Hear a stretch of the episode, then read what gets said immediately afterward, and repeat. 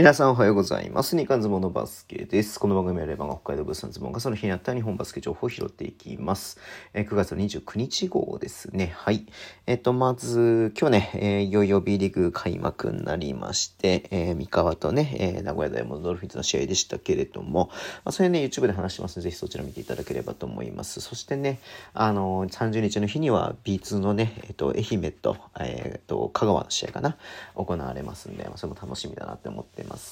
でね、もしいよいよ週末には、えーほとんどのチームというか、まあ、全部のチームか、B1、B2 のね、全部のチームが開幕を迎えるということでね、もういよいよ、えーシーズン始まったなというところではありますけれども、うん。はい。えーちょっとね、まあ、これもあんま良くないニュースね、昨日ね、新潟ルビレックス BB、ジョニー・ハミルトンね、契約解除の方針ということで出てましたけれども、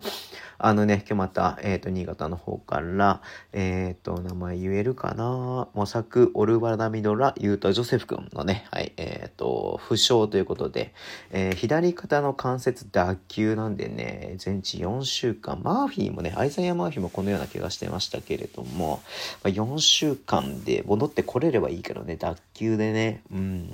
で、また脱臼癖みたいなのついちゃうからね、いやー、ちょっと、えっ、と、まあ、結構ね、期待している、えーね、もう本当にいい選手だとは思いますんで、ちょっと残念ではあります。開幕間に合わないのはね。なんか本人コメントでね、開幕も目の前目前で怪我してしまって大変申し訳ございませんって言ってたけどね、いや、謝ることじゃないよねっていうのを思ってね、まあ、これもや、もう一生懸命やってるからこそね、怪我っての絶対ついてくるもんなんで、こればっかりね、どうにもなんないっていうのはありますけれども、はい。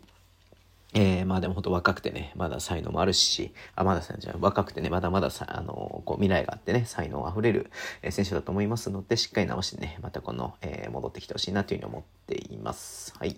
そんなことでね、まあ、やっぱちょっとこうニュースが少なくなって、少なくなってきて、まあ試合が始まればまたちょっと、あれなんですけれども、この日韓もね、そんな扱うことがもしかしたら少なくなっているかもしれないですけども、よろしくお願いします。えー今日この辺で終わります。えー、Twitter でも一応発信します。フォローお願いします。一応毎日やってます。ラジオトークのプレイで聞いてる方はとボタンを押してください。では、今日もお付き合いいただきありがとうございます。それでは、いってらっしゃい。